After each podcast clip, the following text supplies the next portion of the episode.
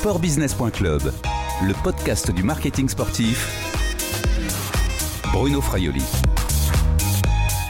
Bonjour, pendant cette période de confinement en France, sportbusiness.club fait le tour des acteurs de l'écosystème du sport et des amis. Bonjour Marc Maury. Bonjour Bruno. Les amoureux du sport, ceux qui se rendent dans les stades, hein, connaissent votre voix, puisque vous officiez très souvent comme animateur d'événements sportifs, en particulier dans, dans l'athlétisme. Bon, déjà, comment allez-vous? Ça va, il faut être patient dans cette période un peu euh, particulière. Je crois que personne n'a eu l'occasion de, vivre ce genre de, ce genre de période, donc on, on s'adapte. Je pense qu'il faut d'abord euh, penser à la santé des à la santé des gens. La France est en confinement à domicile depuis plus d'un mois afin de limiter la propagation du coronavirus. Que fait un animateur, un speaker pendant ce temps-là? Vous vous exercez à blanc? Ça, ça, pourrait être le cas. Ça pourrait être le cas. On revisite, on revisite l'histoire un peu de, de, différents sports sur lesquels je, je peux travailler, l'athlétisme notamment je revois pas mal d'histoires, donc euh, et je revisite les, les, moments, les moments clés, les moments de légende, les moments qui ont marqué, euh, je pense le, le, le, sport. Je pense que c'est important à la fois pour euh, nous, bien sûr, pour nous remettre un petit peu dans le dans le bain, mais également pour les pour les jeunes parce que on oublie très très vite. je pense que certaines, une certaine génération connaît Kylian Mbappé en football et il y en a certains qui, parmi les jeunes, savent pas trop qui est Zidane, donc il va falloir qu'ils aillent faire des recherches déjà, et encore moins peut-être Michel Platini, et je vous parle pas de Raymond Coppa. Donc, euh, on a toujours besoin de transmettre un petit peu certaines histoires. Donc, je le fais sur l'athlétisme à l'heure actuelle. Et puis en même temps, ben, je fais comme font beaucoup de gens, euh, je range ma maison, je remets tout ça en ordre, et donc, oui, je retrouve de, de, de vieilles choses, c'est pas mal. Oui, alors c'est amusant ce que vous dites euh, de, de revoir effectivement l'histoire du sport. Donc, euh, c'est ce que font finalement, euh, c'est ce que sont obligés de faire les, les chaînes de sport en remettant d'anciens matchs de, football, de, Coupe du Monde, mais également des, des étapes de, de, Tour de France ou même, même un peu d'athlétisme. finalement, ça peut faire votre bonheur, ça Je pense qu'on a tous en tête certaines choses. Alors, bien entendu, il va falloir qu'on se tourne vers l'avenir, il va falloir qu'on reprépare un peu la sortie, qu'on reprenne euh, nos activités, que ces activités puissent reprendre. Est-ce qu'on va pouvoir retourner euh, rapidement dans les stades? J'en suis pas certain. Là, il y, a, une période qui va être un petit peu confuse. J'imagine pas euh, 30 000 personnes avec des masques à l'heure actuelle dans les stades. Ça va mettre un peu de temps, le temps qu'on trouve le vaccin. Alors, est-ce qu'il faudra six mois? Est-ce qu'il faudra un an? Est-ce qu'il faudra plus? On n'en sait rien. Dans cette période de doute, oui, euh, c'est pas mal aussi de, revisiter certaines choses. Alors, les chaînes le font, nous on le fait aussi. Je sais qu'en radio, il y en a qui le font également. Et je pense que c'est c'est pas une mauvaise chose. Et si on retrouve quelques images, on le met sur les réseaux sociaux. Et donc, on raconte ces histoires.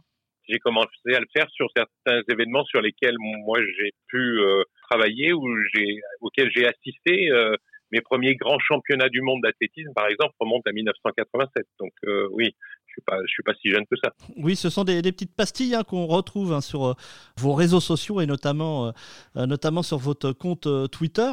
Qu'est-ce qui vous manque le plus, Marc Maury? C'est le micro, le stade, l'ambiance, la foule, la clameur, peut-être les, les athlètes? Tout cet ensemble, c'est le, le, contact avec les, les, les, sportifs et le public, bien sûr, puisque nous, on est le lien entre les deux. Euh, et donc, euh, avoir ce, ce contact-là et puis cette, cette clameur, cette, cette chaleur du, du, public, bien entendu, ça manque. Mais je pense que ça reviendra, j'en suis même persuadé. Il faudra être patient, par contre, parce que ça va pas revenir tout de suite. Et donc, euh, oui, c'est quelque chose qui, qui manque. Mais bon, euh, j'ai pas un micro dans la main tout, euh, toute la journée. Hein. Le sport est à l'arrêt, vous aussi. Est-ce que vous bénéficiez d'aide comme euh, les travailleurs indépendants? Alors, j'aurais pu, moi, dans mon cas, effectivement, demander cette, cette aide. Malheureusement, j'ai, je travaille quand même pas trop mal en tant qu'indépendant, et donc je, je, ne suis pas éligible. Donc, de ce point de vue-là, malheureusement, je peux pas prétendre à l'aide. C'est un peu compliqué parce que l'arrêt, il est brutal. On gagne pas un centime là pendant cette période-là. Donc je ne sais pas du tout euh, de comment va être fait mon, mon, mon, avenir dans les, dans les six prochains mois avant de commencer à re, retrouver un petit peu d'activité. Les championnats d'Europe d'athlétisme sont annulés. Vous vous y attendiez peut-être? Cette euh, décision qui malheureusement euh, nous, nous, oui, nous, nous, nous ennuie tous et, et n'est pas n'est pas non plus illogique aujourd'hui. On voit que tout sera un petit peu compliqué jusqu'au mois de jusqu'au mois de septembre. Euh, les, les Europes, c'était un des derniers gros événements qui devait se produire euh, pendant l'été. Malheureusement, non seulement il l'annule, mais il le reporte pas. Entre nous, Marc, est-ce que vous avez la crainte que cela, euh, que le sport ne redémarre pas finalement avant 2021 la grande question, c'est comment pourrait-on aller dans les en étant protégé Donc, est-ce qu'il va y avoir de la distanciation facile? Est-ce qu'on va pouvoir justement éviter d'être euh, les uns sur les autres? Ça, c'est la question. Donc, la réponse, elle n'est pas évidente tout de suite. Elle n'est pas facile. Et la deuxième chose, c'est bien entendu qu'on pourrait y aller si on était protégé, si on avait ce vaccin. Le vaccin, il sera pas là avant euh, un an, peut-être euh, peut-être deux ans. Oui, il y a une il y a une certaine inquiétude et il y a, bien entendu, euh, ce questionnement n'a pas, n'a pas de réponse aujourd'hui. Donc, euh, oui, il y a un petit peu de, d'angoisse. Vous pensez aussi qu'il pourrait y avoir une autre manière d'animer, de, de présenter? Ce que vous faites, par exemple, euh, peut-être moins de proximité avec les athlètes, moins de proximité physique? Bien sûr, bien sûr. Tout pourrait se passer par écran interposé, bien sûr. On pourrait avoir un travail qui serait un peu différent, pas, pas spécialement virtuel, parce que tout le monde pourrait se retrouver dans des dans des zones un petit peu isolées, les athlètes sur le stade en étant justement euh, isolés, mais là encore, sur un sport individuel, il y a une petite distanciation possible. Sur un sport collectif, il n'y sera pas, euh, sera pas cette distanciation. Donc, euh, comment intervenir nous au niveau de la présentation? Il va falloir innover. Il va falloir avoir euh, des comportements euh, un, peu différents de ce qu'on a l'habitude de, faire. Marc, je, vais terminer avec mes deux questions euh, traditionnelles et, beaucoup plus légères. Déjà, vous, vous pratiquez une activité physique à domicile comme, comme cela est recommandé Me dites pas non, hein, vous êtes quand même un, ancien athlète de, haut niveau et vous avez gardé la ligne. Je dis, je dis oui, je dis oui parce que mais moi je prône toujours l'activité depuis très longtemps. J'ai été prof de PS avant de, prendre le micro et donc je pense qu'il faut bouger, il faut, il faut de l'activité. Le sport est notre seul, à l'heure actuelle, moyen de prévention de, pas mal de maladies chroniques, de pas mal de choses, de pas mal de, d'ennuis. Donc, euh, je pense que ça fait un bien fou. Et là, avec le confinement, eh bien, je suis extrêmement régulier d'habitude. J'avais euh, deux fois par semaine une activité physique. Euh, je, je m'entraînais un petit peu, j'allais courir ou je faisais du vélo ou euh, où je pouvais euh, faire de l'activité à la maison. Là, j'ai un rameur à la maison, j'ai même un vélo d'appartement, donc j'ai tous les deux jours, tous les deux jours, j'ai mon petit programme et je fais une heure, une heure et demie, voire deux fois deux heures d'entraînement. Donc voilà, tout, tout va bien. Ça fait un bien fou. Et c'est vrai que ce genre de programme, ça permet aussi mentalement de se sentir bien vivant. Le, le jour, la journée où vous ne faites pas de sport, Peut-être que vous regardez euh, des films, des films de sport par exemple? Ça m'arrive effectivement de regarder des, vidéos de certaines, euh, oui, de certaines compétitions, d'athlétisme, de matchs de foot. Je me suis refait plaisir en regardant une finale. Alors, c'est pas tout jeune, mais ça fait partie des premières images que j'avais vues lorsque j'étais gamin. C'est la finale de la Coupe du Monde de, football en 1970, le Brésil contre l'Italie, avec Pelé. Bien sûr, c'était des, moments assez assez forts. Je me suis également fait plaisir en revoyant un saut de Dick Fosbury en 1968. Alors pour être un petit peu plus euh, dans le ton. Euh, plus des années 80, oui, il y avait quelques championnats aussi intéressants. Et puis on, on retrouve comme ça des images, et puis on cherche un petit peu l'histoire de cette, de cette image. C'est une gymnastique qui est plaisante, oui, bien sûr. Et en film, vous avez des, des films de sport préférés? Alors, film de sport, pour moi, le, le, le sport est très compliqué à, à, retranscrire euh, dans une fiction.